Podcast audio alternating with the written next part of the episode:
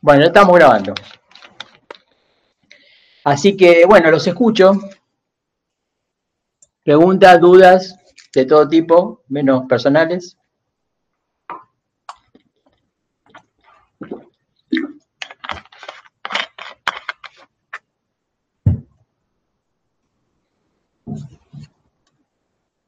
Si no tienen audio, pueden usar el chat también. Sí, profe, yo tengo una consulta. Bueno, dale. Con respecto al texto del, famillonario. Sí. En la CAM. Sí. En la parte, bueno, porque él empieza a esquematizar eh, lo que va a ser el, después, bueno, el grafo del deseo, digamos, o sea, la célula elemental, ¿no? Bien. Y bueno, va ubicando diferentes elementos y las relaciones entre sí de estos elementos.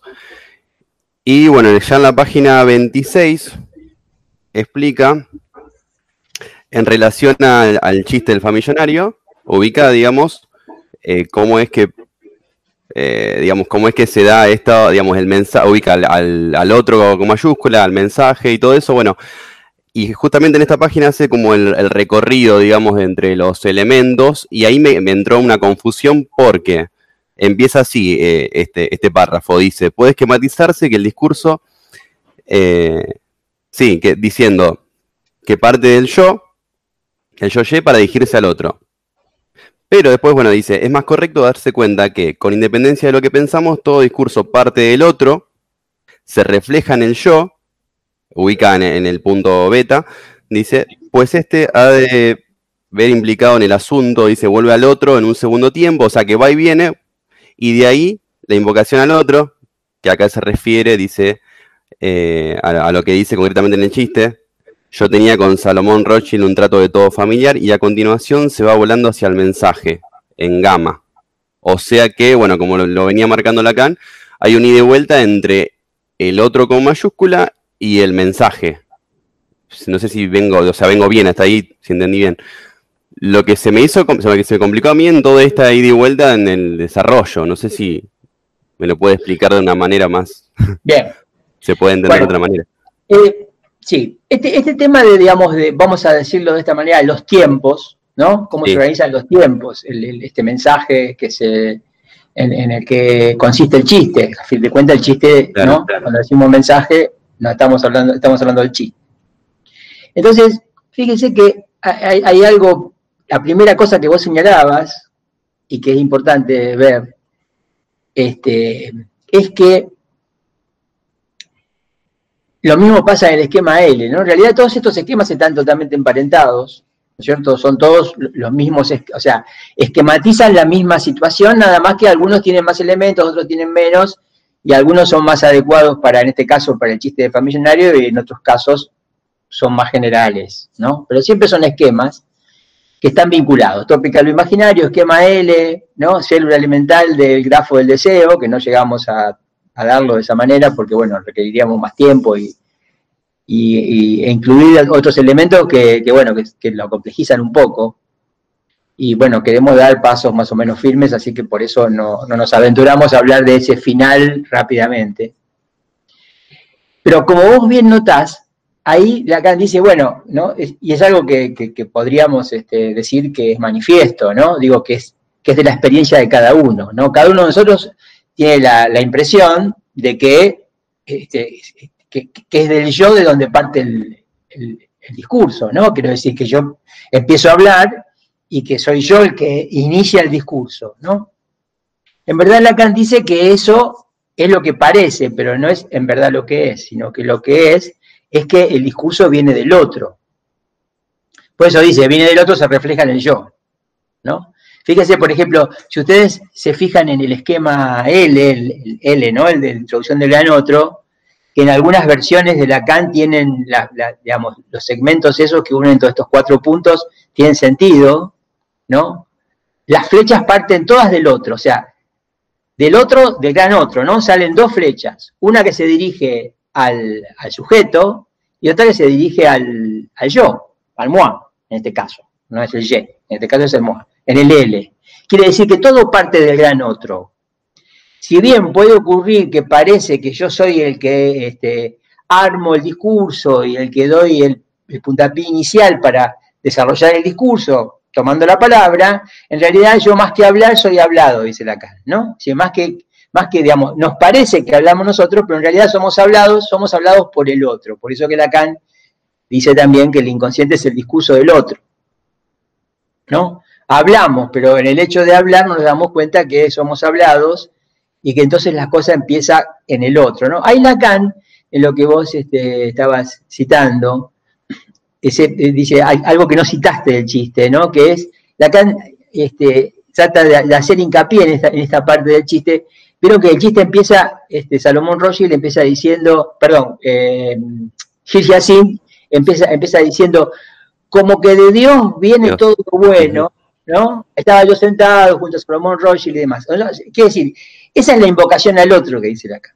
¿No? Ahí Lacan dice, ahí este, hace una invocación al, otro, ahí Dios cumple la función del gran otro, y en realidad todo después de eso se desarrolla la situación en donde, bueno, sí, el discurso parece este, partir del ye, del, yo que habla, ¿no? Y después, eh, eh, digamos, en el cruce entre los dos segmentos, ¿no? En sentido contrario, se produce esa retroacción entre mensaje y código y este, el, el mensaje se define a partir justamente del código, ¿no? Es decir, ahí, no hay que confundirse, ¿no? Porque Lacan hable de mensaje y de código no significa que el psicoanalista decodifica, descifra, ¿no? Eso Lacan lo aclara en la, instancia de la letra. El psicoanalista descifra, no decodifica, pero en este momento, ya que código y mensaje son dos términos clásicos de la comunicación, Lacan pone al otro en el lugar del código, al gran otro en el lugar del código y al significado a partir del gran otro en el lugar del mensaje. ¿no?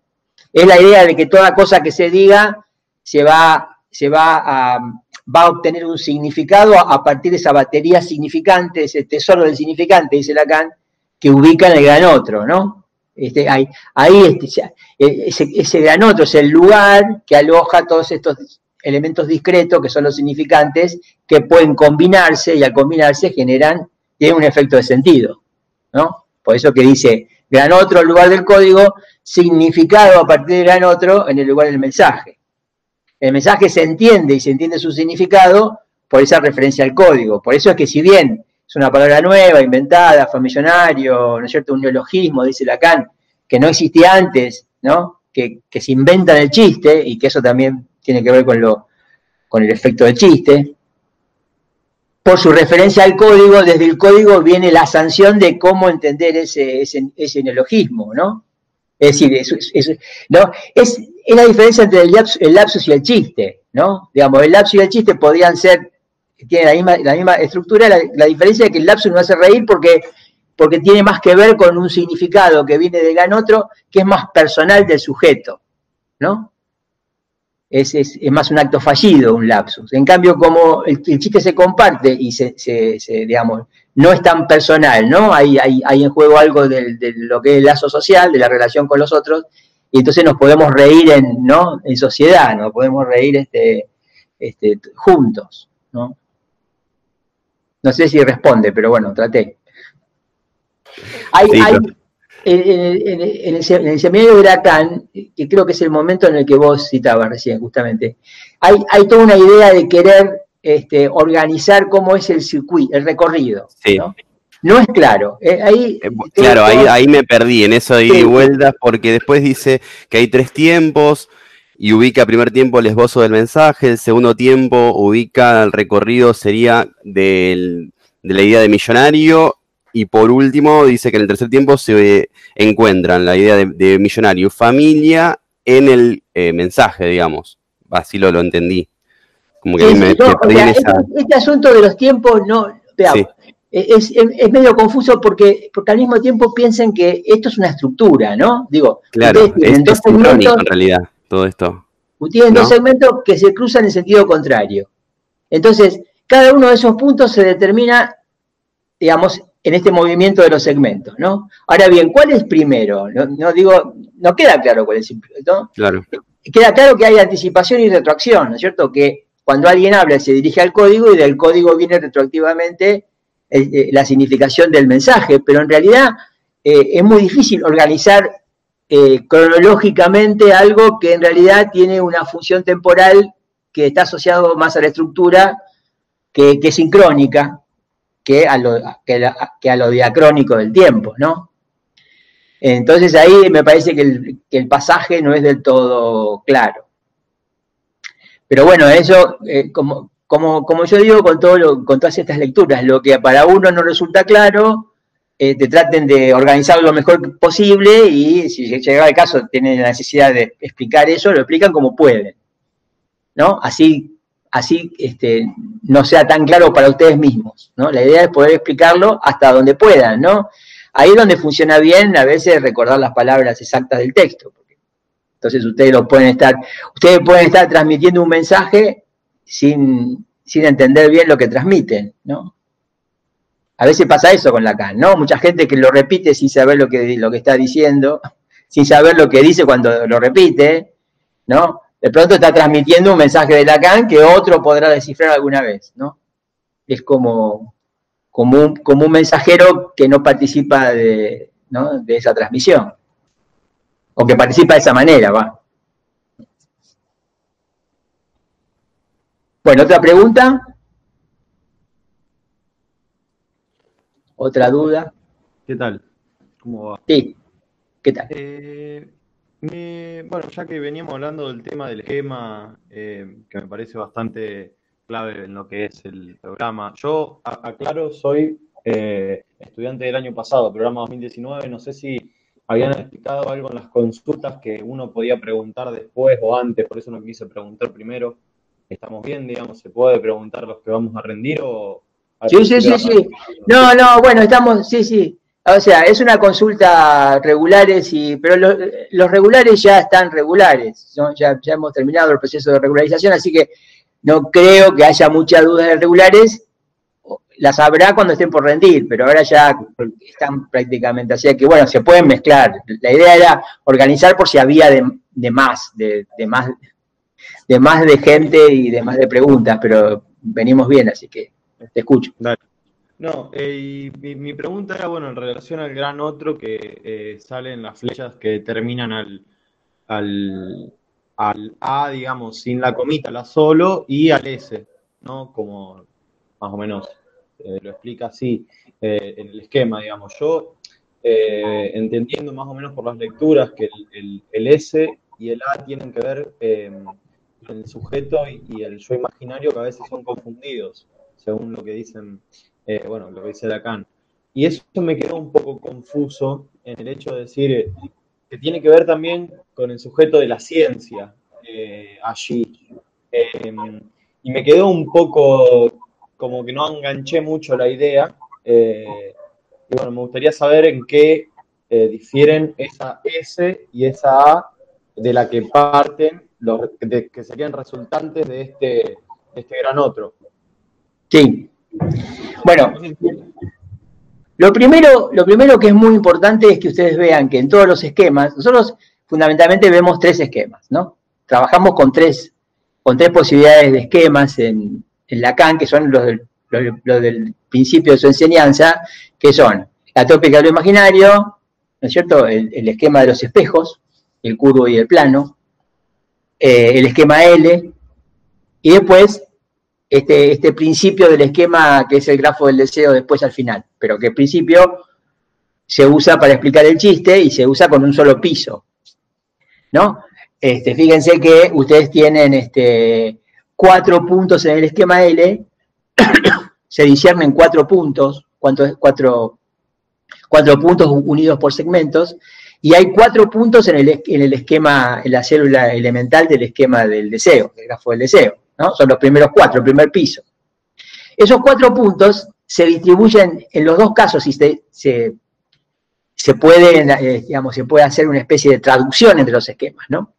Están vinculados. En que dos puntos pertenecen al, imaginario y dos a lo simbólico. Entonces es así. En el esquema L, según lo que vos preguntás, vos tenés dos letras mayúsculas, pertenecen a lo simbólico, y tenés dos letras minúsculas, pertenecen a lo imaginario. En realidad lo leemos así, A a prima, ¿no? Vieron que en la matemática se dice A, A prima, A prima 2, A prima 3, A prima 4, es decir, cantidad de tildes que le van agregando al A. Ese A a prima, ¿por qué es A a prima? Porque en realidad este, es un reflejo, es, es, el A reflejado en el espejo, ¿no? Entonces, eh, para, que, para que se disierna que son dos y no uno solo, pero que en realidad es el mismo reflejado, se pone A ¿no? Que es el yo, moi, el yo mudo, el del mudo significa, es el yo de la imagen en el espejo. Ese yo no habla. Es la identificación con la imagen, ese yo es la instancia psíquica que se llama yo, que se fundamenta en eso, en identificarse con la imagen del propio cuerpo. ¿no? Es verse en el, espejo y verse qué? Verse armónico, verse unido, ver, que uno tiene miembros, pero los miembros están todos unificados alrededor de ¿no? dos piernas, dos brazos, una cabeza, que tenemos una simetría bilateral. Es eso. Eso da como resultado a nivel psíquico el yo es una instancia imaginaria y tiene una lógica propia por ser imaginaria. Eso es lo que tratamos de insistir y de comentar, explicando de que, bueno, ahí, este, ¿no? Las cosas que tienen la misma cualidad, a nivel del yo, lo que tiene la, ¿no? Lo que es, lo que es, este, semejante, lo que es igual, ¿no cierto? No tiene diferencia, ¿no? Es este, todas las cualidades perceptibles, ¿no? Que uno dice, bueno, lo que es alto es alto, lo que es bajo es bajo, lo que, ¿no? Lo que es blanco y lo que es negro, ¿sí? Son cualidades, ¿no? Eh, entonces, ahí no hay ninguna confusión respecto a qué es idéntico y qué es diferente. Esa es la lógica del imaginario, es la lógica de la imagen, podríamos decir así. Y ese yo funciona según esa lógica. Cuando vamos a la otra, a la otra, a la otra dimensión, que es la del sujeto y el gran otro, ya estamos en una en otra dimensión, estamos en otro, en otro registro, estamos con otra lógica, y ahí estamos, este, estamos este, eh, de lleno en lo simbólico, por eso las letras son mayúsculas. Entonces el sujeto se va a, digamos, si el, si el, si el, si el moi, yo, si el yo moi se va a constituir a partir de, del reflejo en el espejo de, la relación ¿no? Con, el semejante, con el otro que aparece como, como un igual suyo, ¿no? Digo, el que, tanto verse en el espejo como verse en cualquier pequeño otro, cualquier semejante, es lo mismo. O el sujeto que en realidad se va, se va a determinar a partir del gran otro, ¿no? El, gran otro es el otro de lo simbólico, como decíamos antes, es la sede de los significantes, el tesoro de los significantes, es un, ¿no? Es este, ahí no hay simetría, hay disimetría. El otro, el gran otro no es un semejante, ¿no? Es un desemejante. En general, este, se puede encarnar con, los padres, con la madre, con, la, con una autoridad, con, alguien investido simbólicamente, ¿no? De alguna manera. Puede encarnarse o no, pues, ¿no? A, veces hay alguien investido simbólicamente, pero al mismo tiempo también es un semejante, ¿no? Digo, uno también ve que es como uno, ¿no? armonía, simetría bilateral, dos piernas, dos brazos, qué sé yo, ¿no? O es, es esa imagen este, que, Entonces, bueno, eh, esto es, una cosa es donde va cada uno, según qué es lo que esté pasando, y otra cosa es la estructura que discierne estos lugares. Pero fundamentalmente los esquemas, tanto el L como el, de la célula elemental, lo que discierne son lo simbólico de lo imaginario. O sea, ustedes fíjense, por ejemplo, en el caso del familiario, todo lo que es simbólico del ejemplo, que tiene que ver con la condensación, conformación sustitutiva de familionario, que es lo que hace al mensaje de ese chiste, que se refiere y se determina a partir del gran otro como mensaje, ¿no es cierto? Y que a partir de ahí cobra su sentido. Estos dos puntos que se determinan por el cruce de los dos segmentos corresponden a lo simbólico. Y lo imaginario en ese esquema va a estar en el cortocircuito de uno de los dos segmentos. Vieron que ahí hay un cortocircuito, ¿no? Digo, hay un segmento que tiene un cortocircuito por debajo donde, donde eso no pasa por esta relación simbólica de los dos puntos de, que son los dos puntos que están arriba, ¿no? El del mensaje y del código o el del significado a partir del gran otro y el gran otro. ¿No? Entonces, de nuevo, ahí ustedes fíjense, para otra funcionalidad tienen el mismo discernimiento. O sea, tienen el mismo discernimiento eh, que, el del esquema L, ¿no es cierto? Bueno, no aparece el sujeto en la célula elemental porque el sujeto va a aparecer en el esquema más complejo de dos pisos, pero no importa eso ahora, ¿no? Lo que importa es que hay dos puntos que corresponden a lo simbólico y dos puntos que corresponden a lo imaginario.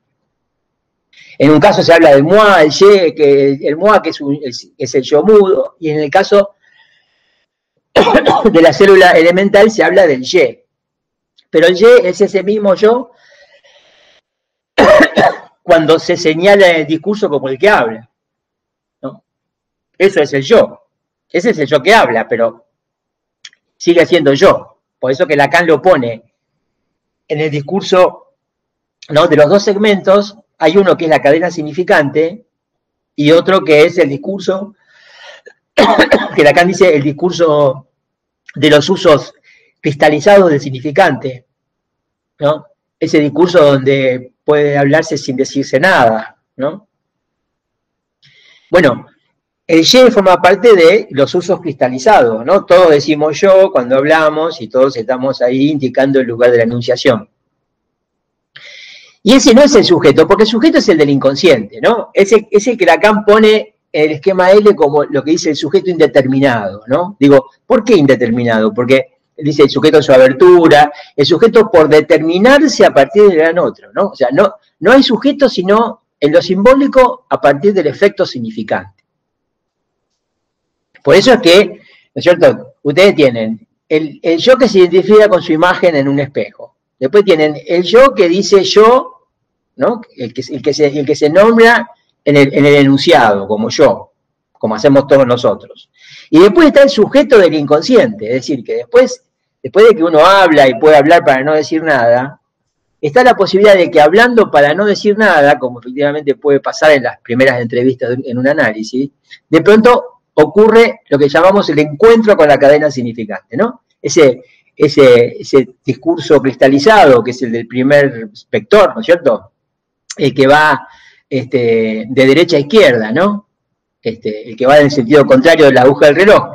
Ese vector, que es el del discurso podríamos decir así, que no dice nada, de los usos cristalizados, donde uno repite fórmulas ya hechas, de pronto tiene la posibilidad de cruzarse con la cadena significante que es el otro vector. Y eso es como un encuentro, ¿no es cierto? ¿Por qué, por qué, Lacan dice la cadena significante, digamos? Que, ¿Cómo está constituido ese segundo vector? Por el, elementos discretos, dice Lacan, ¿no? Quiero decir, por el fa, el mi, ¿no? Del fa millonario, ¿no? El millionaire, todo, toda esa, ¿no? Todo, pedazo de palabras, letras, esos elementos discretos que se pueden combinar. Entonces, de pronto yo estoy hablando y me dirijo a, ¿no? intencionalmente, me dirijo hacia querer decirle algo a mi analista o a quien le esté hablando, no importa, pero querer decir algo específicamente, ¿no es cierto? Yo estoy, tengo, un, tengo la idea de un sentido al que quiero llegar, algo que quiero describir, algo que quiero este, decir intencionalmente, y de pronto digo más que lo que quería decir. ¿Por qué digo más que lo que quería decir? Porque ah, se produce el encuentro con la cadena significante, se entromete en lo significante, ¿cierto? Y entonces, por ejemplo, si bien este, en el caso del chiste es algo calculado, ¿no es cierto? Digamos, si, ese chiste fuera un lapsus, ¿no? Yo quiero decir familiar o, quiero decir millonario y en vez de decir millonario digo famillonario. Si se me cruzó el fa, ¿no? Iba a decir millonario y se me metió el fa. Y cuando me metió el fa, digo más que lo que quería decir, ¿no? Y, ahí es donde va el sujeto, ¿no? Ese es el efecto sujeto que, que tiene el significante, ¿no? Una pregunta. El efecto sujeto, ¿se da en el momento en que yo digo famillonario o cuando eso se interpreta? ¿Cuándo emerge el sujeto? Bueno, hay, hay un efecto sujeto en el chiste, ¿no es cierto? ¿No? Eh, un sueño, vamos a otro, a otro, a otro ejemplo, vamos, vamos a un sueño, vamos a un sueño o a un olvido, ¿cierto? Nosotros, ustedes, yo, todos soñamos, estando en análisis y no estando en análisis, ¿no? La gente sueña y tiene olvido desde siempre, desde antes de Freud, ¿no? Hay, hay, hay sueños contados e interpretados en la Biblia, ¿cierto? O sea que no, no es que se sueña porque hay psicoanálisis, sino que el psicoanálisis hace algo con el sueño y con el olvido, por ejemplo. Entonces, ¿qué hace el psicoanálisis? ¿No? Dice, bueno, estos no son elementos, son elementos que, se pueden descifrar, que se pueden interpretar, que tienen un sentido. El sentido no tiene nada que ver con el futuro, como se, se creía en los sueños que se interpretan en la Biblia, ¿no es cierto? Tiene más que ver con el pasado, con el deseo inconsciente, podría decir Freud, decirlo de esa manera. Pero eso está velado en el sueño, porque hay, porque hay represión, porque hay censura, ¿no? Entonces, ¿cuál, ¿cuál es la idea? La idea es que ese sueño, si, si yo no me estoy analizando y no lo interpreto, así como lo soñé, me lo olvidé, ¿no? O yo tengo un olvido de mi vida cotidiana, cualquiera sea el olvido, me traiga más o menos problemas, ese olvido, digamos, si no se interpreta, ¿no es cierto? Yo después en general las cosas que me olvido después me las acuerdo, tarde o temprano, uno se las acuerda, porque lo que se olvida es algo que está en el preconsciente. ¿no? Ahora bien, ¿qué significa este efecto sujeto? La posibilidad de, ¿no? Porque hasta ahí todos soñamos y nos, ¿no? digamos, nos sorprendemos a veces de lo que soñamos, no sabemos qué significa, no tenemos ni idea, o nos olvidamos y tampoco por eso llegamos a, así nos volvamos a acordar de lo que nos, olvidamos, no nos damos cuenta de, por qué se produjo el olvido, o sea, qué fue lo reprimido que hizo que me olvidara, que ahí está el punto, ¿no? Lo que me olvido y lo que reprimo son cosas diferentes. ¿no? Lo que se presenta en el sueño y lo que reprimo son cosas diferentes. Yo tengo que llegar del olvido o del sueño, que es lo que tengo, lo único que tengo para trabajar, tengo que llegar a ver qué es lo que reprimo para que para que ese para que poder decir esto es un retorno de lo reprimido. ¿Vieron que decimos cuando hay represión es el retorno de lo reprimido? El retorno de lo reprimido es el sueño, el olvido, etc. Bueno, el efecto sujeto en ese caso se logra cuando se interpreta el sueño. ¿No? Cuando yo me doy cuenta que estaba en juego en ese sueño para mí, ¿no? ¿No? Porque fíjense que está claro que ahí este, ¿no? Eso de que más que hablar soy hablado, ¿no? Es decir, es el inconsciente el que habla, ¿no? O sea, si, el inconsciente no habla no se puede interpretar nada, ¿no? Sino, ¿qué vamos a hacer? Vamos a inventar, ¿no? Eh, los análisis se ponen interesantes cuando alguien tiene olvidos o sueños y los lleva a análisis y, ¿no? y se trabajan y, y se llega a algo a partir de eso. Claro, claro. A ver si lo capto. Podemos decir que el sujeto emerge en determinado momento, en el sueño, en el olvido, emergió con Descartes, en el pienso, pero el efecto se da al interpretarlo en el análisis. O sea, se puede. Claro, claro. Claro. Que en realidad no hay sujeto hasta que no hay interpretación del sueño, ¿no? Digo, podemos suponerlo al sujeto, ¿no? Digo, si, si alguien sueña, yo tengo que suponer de que hay un juego, un sujeto, ¿no? Que eso es una, eso es una formación del inconsciente y que entonces hay un sujeto de ese, de ese inconsciente, pero hasta que, hasta que yo no descubro de qué manera, o sea, hasta que yo no interpreto el sueño, yo no me hago sujeto de ese inconsciente, es decir, soy, lo voy a decir descriptivamente, soy objeto de ese inconsciente. ¿no? El inconsciente hace conmigo lo que quiere, hasta que yo empiezo a, este, a ver qué pasa con el inconsciente y ahí me, empiezo a convertir en sujeto de ese inconsciente, ¿no? Entonces, bueno, la próxima vez, ¿no es cierto? ¿Qué es lo que le pasa a la gente cuando se analiza, ¿no? Digo, después de cierto tiempo, uno se, se empieza a escuchar a sí mismo, ¿no? Para empezar, te escucha el analista, después te empezás a escuchar a vos mismo y de pronto gran parte del trabajo del análisis lo hace el analizante, ¿no? Ahí se da cuenta la diferencia que es entre soñar este, y, bueno, tener el sueño en la cabeza y contárselo a otro, donde uno mismo también ahí se escucha, ¿no? Y de pronto avanza con elementos sobre el, el, desciframiento de ese sueño, ¿no? Entonces ahí es donde, bueno, este, el análisis a uno lo, lo ¿no? uno en el análisis aprende a eso, aprende a escucharse, aprende a, ¿no? Por eso es que uno así como aprende a escucharse, a descifrar los propios sueños, si se quiere, hasta cierto punto, porque a veces hay un punto en donde sin el otro que te escucha no, no puedes avanzar, eso mismo es lo que te ayuda a vos a, poder este, saber cómo tratar un sueño de otro, ¿no? Qué hacer, qué no hacer, qué decir, cuándo hablar, cuándo no hablar, cuándo dejar que, ¿no? Que, cuándo dejar de lado un sueño, porque a lo mejor no, no no es un sueño que haya que atender en ese momento, bueno, cosas así, ¿no? Ya son más propios de la técnica. Lo que es importante que ustedes aprenden con esto que nosotros estamos tratando de transmitirles es que con qué se descifra un sueño o una formación del inconsciente, con el significante. ¿no? Sabiendo cómo el inconsciente lo produjo, ¿no? Cómo el inconsciente, represión y censura de por medio, llegó a ese producto, ¿no? Con metáfora y metonimia, con sustitución y desplazamiento, ¿no? Con los significantes, que son elementos sin sentido, y no con las palabras que tienen sentido. No sé si contesta la pregunta, porque ya ahora me parece que me olvidé de cuál era. Yo tenía, no, eh, por ahí, bueno, después se metió la compañera y todo estuvo bueno. Eh, yo me quedé, viste, con eso del, sujeto de la ciencia por ahí, pensando de, ese sentido para llevarlo un poco más al programa y al examen.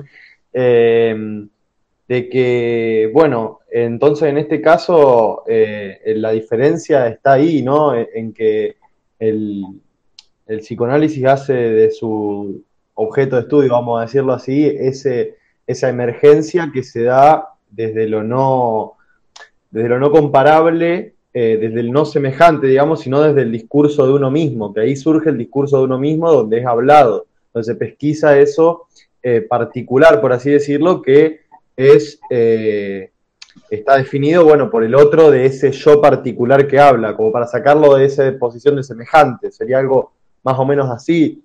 O sea, la ciencia labura con el yo semejante, con el comparable, el cualitativo, eh, y el psicoanálisis labura con este otro, o sea, con este yo también, pero con la parte en donde está eh, por ahí eh, ese inconsciente que es producto del otro que lo hace hablar. Algo así sería, va, más o menos por ahí.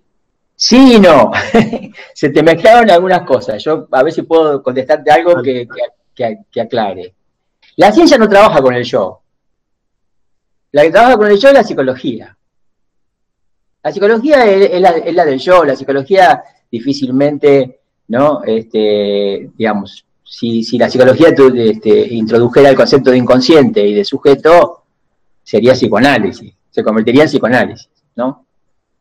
Digamos, este, la psicología, hay un montón de conceptos ahí, este, podríamos decir así, que se arrastran desde discursos antiguos y, ¿no? y, este, y filosóficos o metafísicos y de especulación, conceptos que no tienen mucho fundamento, para Lacan no tiene fundamento el concepto hombre, no tiene este, fundamento el concepto yo, en el sentido de que, bueno, está bien, existe, el yo es una instancia psíquica, pero, pero no, tiene, no tiene fundamento, digamos, es un, es un arrastre de algo que podemos llamar premoderno. ¿Por qué?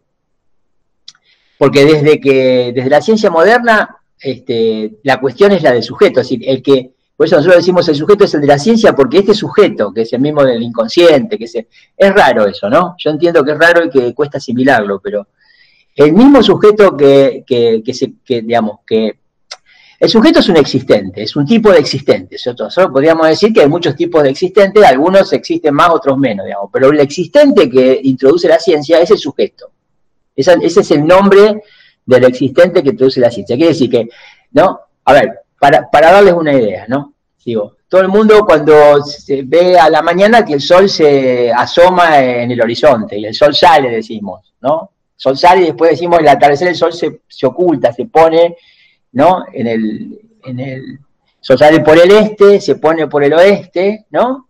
Y eso lo vemos todo el mundo y hacemos una experiencia ¿No es cierto? Bueno, ¿la ciencia qué dice? La ciencia dice, eso es todo, este, este, esto, la ciencia dice, no es así.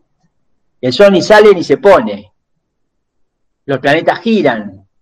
Y el efecto que vos tenés si vos estás situado en la Tierra es que te parece que el sol sale por el este y se pone por el oeste. Pero en realidad todo tiene que ver con un sistema planetario donde hay giros cierto? De la Tierra gira, ¿no? todos los planetas giran alrededor del Sol, el Sol al mismo tiempo tampoco es el centro de nada, porque ¿no?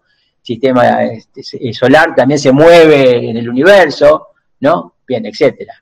¿no? Quiero decir, esa es la, la ciencia. Ahora bien, nosotros seguimos viendo que el Sol sale y que el Sol se pone, ¿no? Y eh, excepto que uno sea, este, esté en el tema de la ciencia, difícilmente va a ver eso como una cosa falsa, Aparte, origen y causa de un montón de poesía y de cosas, de, canciones y de cosas lindas que, nos, que nos sirven y, que la necesitamos. O sea, que, no es que la ciencia tiene que, eh, digamos, este, parar, que nosotros paremos con eso, ¿no? Digo, de la misma manera, en la época de la ciencia, estamos hablando de la ciencia moderna, que se elabora del siglo XVII, etcétera, etcétera, que sigue hasta nuestros días con muchos cambios, desde, desde la ciencia, en realidad el yo tampoco tiene mucho lugar. El yo también es una formación imaginaria, como es una, como es una cuestión imaginaria ver que el sol sale, ¿no? Lo que es real para la ciencia es el sujeto. Bueno, no para la ciencia, porque en realidad la ciencia, decimos, lo forcluye, ¿no? Si bien la ciencia determina un modo de existencia que llamamos sujeto, la ciencia misma ese sujeto no lo tiene en cuenta. Por eso decimos que lo forcluye. Pero ese sujeto, que es el de la ciencia, es el sujeto del psicoanálisis. ¿no? Porque el, psicoanálisis no lo forcluye, el psicoanálisis no es ciencia, por eso, porque no lo forcluye. Si, el psicoanálisis forcluyera al sujeto, sería ciencia. Por eso que hay un montón de psicologías que aspiran a ser ciencia, ¿no? Y que toman los métodos científicos. Bueno, son sin sujeto. O sea, son sin sujeto significa cuanto más te querés parecer a la ciencia, menos sujeto hay. Y eso trae consecuencias. Este, eso tiene efectos a veces devastadores. Pero bueno, no, entremos por ahí que no, no. Entonces, el sujeto es el del inconsciente y es el de la ciencia, ¿no? Digamos, ahí lo tenemos. Cuando decimos sujeto, es sujeto. Cuando decimos yo, es yo. No mezclemos. ¿No? Contesta, sí, contesta, se entiende, se entiende, profe. El sujeto, el sujeto es singular, ni siquiera es particular, es singular. Cada uno diferente. Porque el particular es un uno de un todo, ¿no? El yo puede ser particular, pero no el sujeto. El sujeto es singular, ¿no? Después, cada uno de nosotros, por supuesto, como no, no, como, como somos seres hablantes y nosotros vivimos en el sentido y estamos insertos en un mundo y tenemos, este, ¿no? Estamos afectados por un montón de situaciones, también tenemos un yo. Pero ese yo se pretende en el centro, se pretende, este, ¿no? dominante, se, se pretende, ¿no? Ese, ese, ese, que domina los movimientos corporales, que que por supuesto que es necesario que sea así. Yo, no quiero perder el yo porque yo me... ¿no? Ahora bien, lo que, lo que dice Freud es que está bien, el yo se pretende, el yo desconoce el inconsciente, y ese es el problema. Entonces lo que hace el psicoanálisis, ¿qué es? ¿No? Partiendo del yo, ¿no es cierto? Hacer que se acepte que, este, que se reconozca el inconsciente, que se reconozca que estamos determinados por algo que llamamos inconsciente y que somos sujetos de eso. ¿No? En eso consiste el psicoanálisis. Entonces, bueno, que no somos uno, ¿no? Digo que no somos, somos una aparente unidad, que es la que nos devuelve el reflejo del espejo, pero en realidad esa, unidad es aparente, ¿no? Eso se explica bien con, la tópica de lo imaginario. En ese sentido, hay algo de, engaño en la identificación este, con el yo o en de esa instancia sigue que llamamos yo, ¿no es cierto? Por eso es que el inconsciente descentra el yo, ¿no? El descentramiento del yo, de eso habla Lacan, tomándolo de Freud, ¿no? Y lo que hizo Freud fue eso, ¿no? Advertirnos de que, este, ¿no? Que, que, vivíamos, este, digamos, este, en, un, en un mundo imaginario y que hay algo más que ese mundo, ¿no? Que hay algo más que esa realidad, imaginaria, ¿no es cierto? Que hay una determinación de esa realidad imaginaria que viene de lo simbólico. Y eso es lo que Lacan anota con las letras mayúsculas de gran otro, sujeto, ideal del yo, ¿no? Que son todas las instancias psíquicas, simbólicas, que no, que no, que no percibimos inmediatamente, ¿no? Que no es algo que se pueda percibir porque, ¿no? Porque todo eso carece de imagen. El yo, el yo no tiene imagen. El yo cuando se, cuando se cuando se constituye una imagen se, hace yo. El sujeto cuando se constituye una imagen se hace yo. ¿Se entiende? El sujeto no tiene imagen. Es un efecto del significante. El otro tampoco, se encarna de alguna persona, pero se encarna por la función simbólica que tiene. ¿Puedo hacer una pregunta, profe? Dale, Daniel. ¿Cómo le va? Eh, el, sujeto no es el ser. ¿Y el yo? Podemos, ¿Qué se puede decir? Respecto del ser. No, no sería tampoco. Tampoco, me parece que la categoría ser es filosófica, ¿no? Digo, acá la cuestión del psicoanálisis es lo que es el sujeto y lo que es el yo. No porque, no porque eso tampoco intente dar, dar cuenta de toda la situación del ser hablante, pero al menos eh, lo importante es que se haga esa diferenciación. que exista esa diferenciación. Claro, porque el, sujeto es el discurso, es el discurso del inconsciente, que no sabemos lo que efecto, El sujeto es un efecto de lo que se dice. Ahí, tengo un retorno por algún micrófono abierto, pero bueno, si pueden, si pueden cuando no hablen, eh, apáguenlo. Eh, el sujeto es efecto de lo que se dice. ¿No? Digo, eh, eh, cuando decimos escuchar, ¿qué decimos? Es escuchar el significante, es este, esperar ese encuentro del discurso concreto con las cadenas, con la cadena significante, ¿no? Esos accidentes del discurso, esos elementos que no se saben de dónde vienen ni por qué, ni por qué, eh, digamos, y por qué aparecen, que, que, justamente teniendo en cuenta y apoyándonos en el significante podemos descifrarlos. Y ahí para empezar se descubre algo importantísimo, que es qué es lo que reprimimos, ¿no? Digo, siempre reprimimos algún significante, siempre se nos escapó alguna cosa que no nos dimos cuenta. Cuando uno interpreta un sueño, se da cuenta de algo que uno reconoce que siempre estuvo de alguna manera, pero que este, a uno se le escapaba, ¿no? Y que eso a veces le traía algunos trastornos, ¿no? Ese es el tema fundamental, que de pronto este, no, no, bueno, después está toda la otra cuestión que es más compleja, ¿no es cierto? Que el inconsciente nunca se puede interpretar todo, ¿no es cierto? Nunca se interpreta todo el inconsciente, se interpreta hasta cierto punto, pero siempre hay una represión primaria donde no se va a poder interpretar, ¿no? Entonces, con lo, con lo cual el inconsciente reproduce sus formaciones, aún más allá del análisis, pero uno hizo la experiencia de cómo eso funciona, ¿no? Quiero decir, analizarse no es dejar de tener inconsciente, ¿no? Analizarse es reconocer que uno es sujeto de un inconsciente. que está sujeto a eso, que está determinado por eso, ¿no? El yo desconoce eso, por, su naturaleza. El yo es, ¿no?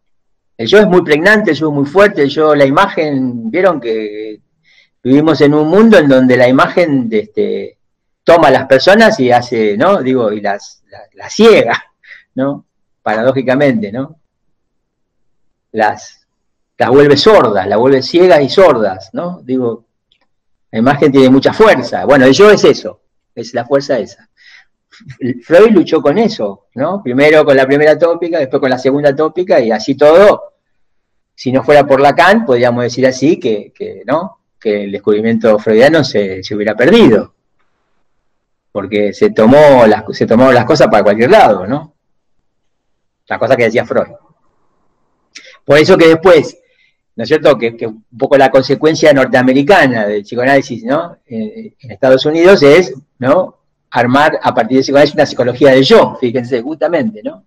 Que es de lo que Lacan se admira, diciendo cómo, cómo volvemos al yo si Freud fue tan claro en, en darle lugar al inconsciente. Entonces ahí empieza una interpretación que tiene que ver con las resistencias. ¿no? El psicoanálisis se lo resiste por, bueno, por justamente por la misma razón de su dificultad para, que sea reconocido y para que hacer reconocer el inconsciente.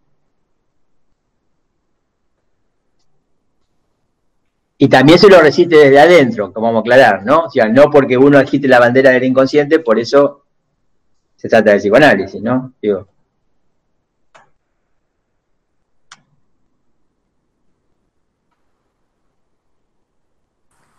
Y eso lo vemos un poco, profesor, este, permiso, buenas tardes.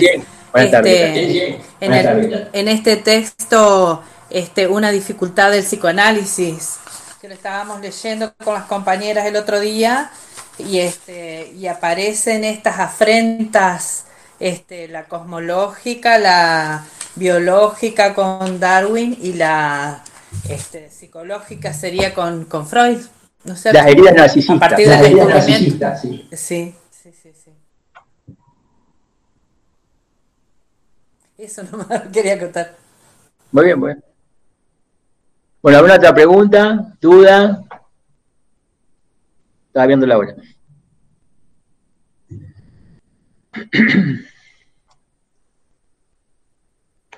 Profe. Sí. Eh, yo tenía una pregunta, pero más que nada porque no, he rendido todavía eh, virtual, digamos, y bueno, no, sabía si iban a hacer una clase explicando, sé que la vez pasada la hicieron y quería saber si, Sí, la vez, pasada, la vez pasada hicimos una reunión para explicar cómo íbamos a trabajar, pero yo creo que fue, fue más para nosotros que para ustedes la reunión. Como ya, lo, como ya hicimos la experiencia y ya estamos como organizados, no nos parece un problema eh, explicarlo ahí mismo, ¿no? Pero bueno, puedo contarles más o menos.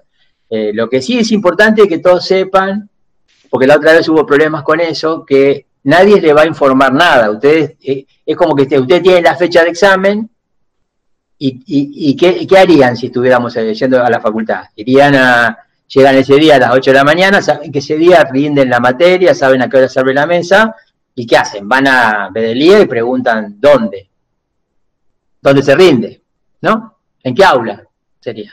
Bueno, acá es, lo mismo, ustedes tienen que dirigirse a Bedelía para saber dónde se rinde, ¿no? En este, en este caso el dónde no es un aula de la facultad física, sino el dónde es un, es una, es, un link de Google Meets como este, que no es este, es otro. Lo da Bedelía. Ahora, ¿ustedes dónde encuentran eso? En Bedelía Virtual, en la página de la facultad. Ahí va a leer incluso una explicación. Porque, por ejemplo, los libres se tienen que anotar en comunidades. O sea, hay, un, hay, hay una serie de explicaciones. Los regulares lo que hacen es entran a ese link, al horario establecido, que hemos dicho esta vez las 8 de la mañana, la otra vez empezamos a las 9, pero vamos a tener más personas, así que vamos a, vamos a empezar antes. Dan el presente en ese, en ese, en ese lugar. Se tienen que haber anotado por el Shu Guaraní, tienen que estar anotados, si no, no lo podemos tomar. O sea, le podemos tomar, ponerle, si nos equivocamos, pero digo, no, le vamos a poder poner la nota, así que. Porque una cosa es entrar al aula y otra cosa es estar anotado para rendir, ¿no? Como también ocurre normalmente. Así que se anotan, no hay acta complementaria. Si no se pueden anotar, no pueden rendir. Si se pueden anotar, se anota. Nosotros vamos, chequeamos ahí el listado, es como que ¿no? las actas que nos dan en vez de día, a la mañana, todas las veces que hay examen. En este caso nosotros la bajamos de internet, ¿no? Por este, donde ustedes se inscribieron. Pasamos asistencia según eh, los que están inscritos ahí. Eh, y hacemos dos tribunales, con lo cual dividimos, ¿no? Bueno, preguntamos quién tiene que rendir primero, por razones, por algún, algún motivo de fuerza mayor si no tienen esa, urgencia, directamente se distribuyen en dos grupos y de pronto, bueno, tres docentes abren otra aula, o sea, abren otro Google Meet que lo comunicamos en ese momento y ese grupo se va a, ese, a esa otra aula. Lo que hacemos es establecer un, un orden para rendir, los exámenes duran más o menos media hora cada examen, eh, nosotros le, mandamos un número de teléfono donde nos comunicamos por WhatsApp con todos los que no están presentes en el momento, en el link, porque después de tomar asistencia, el grupo se van todos y queda el primero, ¿cierto? En el orden. Está más o menos media hora. Para resolver la nota lo hacemos desconectarse, nosotros discutimos la nota, lo hacemos reconectarse, le damos la nota y llamamos al próximo. Y todo eso se hace con un WhatsApp, que ustedes, que también le comunicamos en ese momento, un número. Bueno, profe. Eh, y ahí listo, eso, eso es, eso es lo que pasa. Después, bueno, vemos si son muchos, vemos si seguimos otro día, si podemos terminar el mismo día. Seguro los libres no rinden el mismo día, porque tenemos que leer los exámenes escritos. Y ahí se determina qué día seguimos, si al día siguiente, el jueves o el viernes. Bárbaro, profe. Gracias.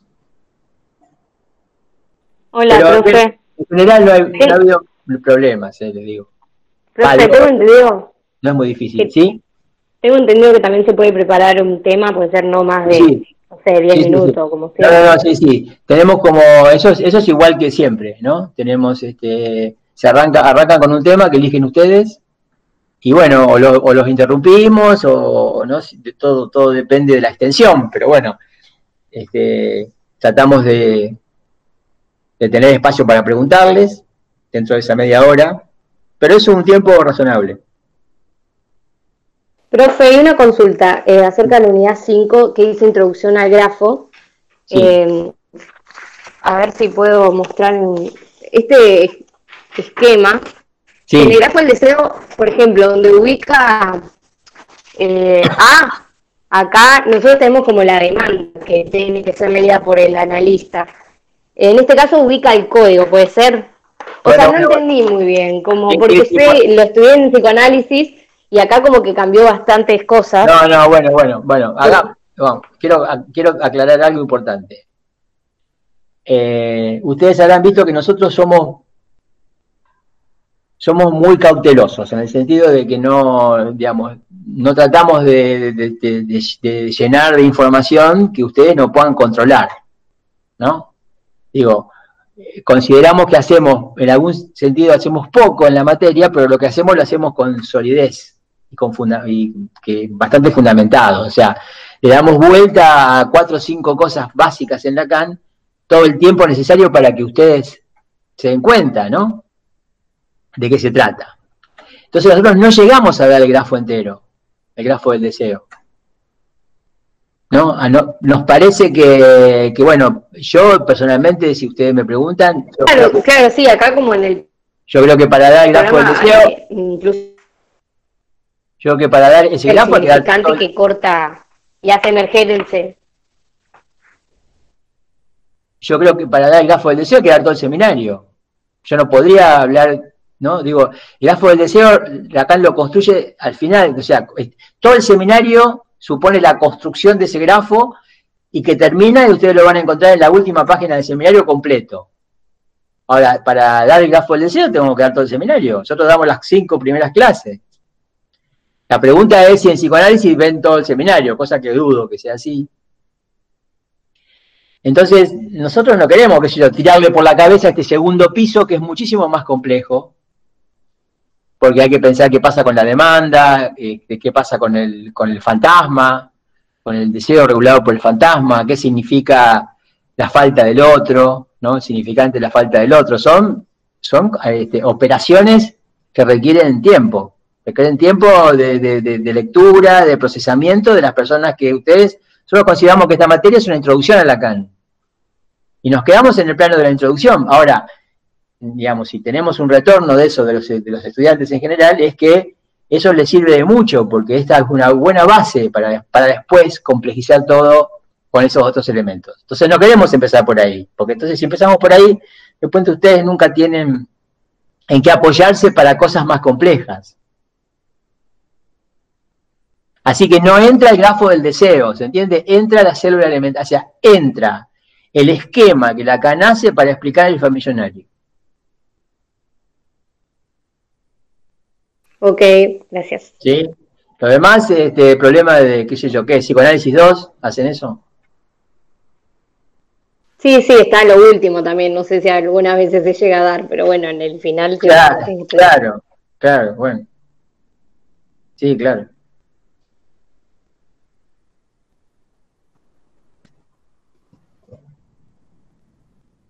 Bueno, otra pregunta. Ya con que ustedes lean bien esas primeras cinco clases del seminario 5, en relación al chiste en Freud, ¿no es cierto? Acordándose de los ejemplos más importantes y de las funciones y de las operaciones y de poder explicarnos este, este, esquema que inventa Lacan al principio, leyendo a Freud, ya tenemos un montón. Y eso es lo que nosotros les pedimos que ustedes, en lo que ustedes este, se, se, formen y estudien para poder rendir y decirnos con claridad eso. con la mayor claridad posible. Sí.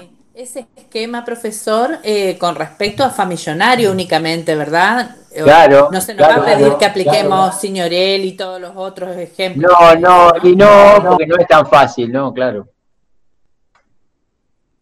No, porque por ejemplo, en un caso, es un esquema que Lacan, este, porque ese esquema después lleva al grafo del deseo, ¿cierto? Pero ese no es el grafo del deseo, ¿no? Ese es un esquema para explicar el millonario, está muy clara la diferencia. Ya cuando entramos en ese, cuando partiendo de ahí Lacan arma el grafo del deseo, ya se trata de situar al deseo en la estructura. Por eso se llama grafo del deseo. ¿No? O sea, hay muchas funciones allí que, que, parte de Famillonario, pero llega aquello, y ya, ya ahí se diluye lo de Famillonario en el grafo del deseo. Eh,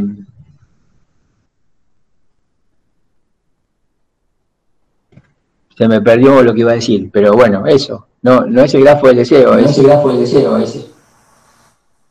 La próxima, profe, sería el miércoles a las 12 del mediodía, ¿verdad? La próxima sí, el miércoles, el miércoles este a las 12. Me está haciendo retorno, el, micrófono, pero bueno, está bien. Si se ve que cuando tienen ustedes abierto el micrófono, retorno. Eh, sí, el miércoles a las 12 es la, eh, la próxima. Sí, la próxima consulta.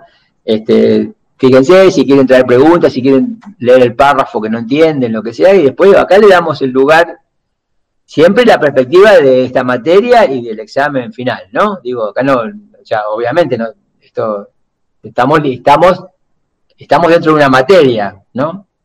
Con, con, con la idea de una evaluación final, o sea que vamos a situar todo en esa perspectiva.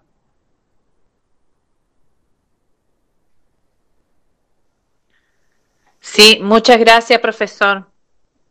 Gracias a ustedes por conectarse. ¿Alguna otra pregunta más? Porque estamos a la hora, pero yo puedo contestar algo más si tienen dudas. Prontamente vamos a, yo voy a pasar a Bedelía la información para que sepan cómo vamos a hacer para el examen. Y también vamos a subir esa información en todas las, en todas las instancias que tenemos en, ¿no? en Facebook, en no sé, estamos en todos lados, en Instagram y en la página de la, de la, página de la cátedra.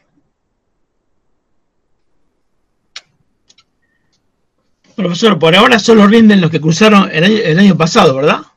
Sí, o antes, sí. Bien. Por ahora solo los, o sea, como regulares, solo los de 2019 o anteriores. Muy bien crucemos los dedos, que, tengamos la vacuna para el principio de año y, podamos rendir este, la facultad las primeras mesas del año, presencial. Muy bien, gracias. Y si no, rendiremos, yo creo que ahí ya sí pueden rendir los, los regulares de este año. Así sea online, no sé si vamos a hacerlo online o presencial, pero ahí sí ya se abren las mesas para los regulares de este año. Bueno, si no hay más preguntas, lo espero el miércoles al mediodía. Si no, contesto una más si quieren.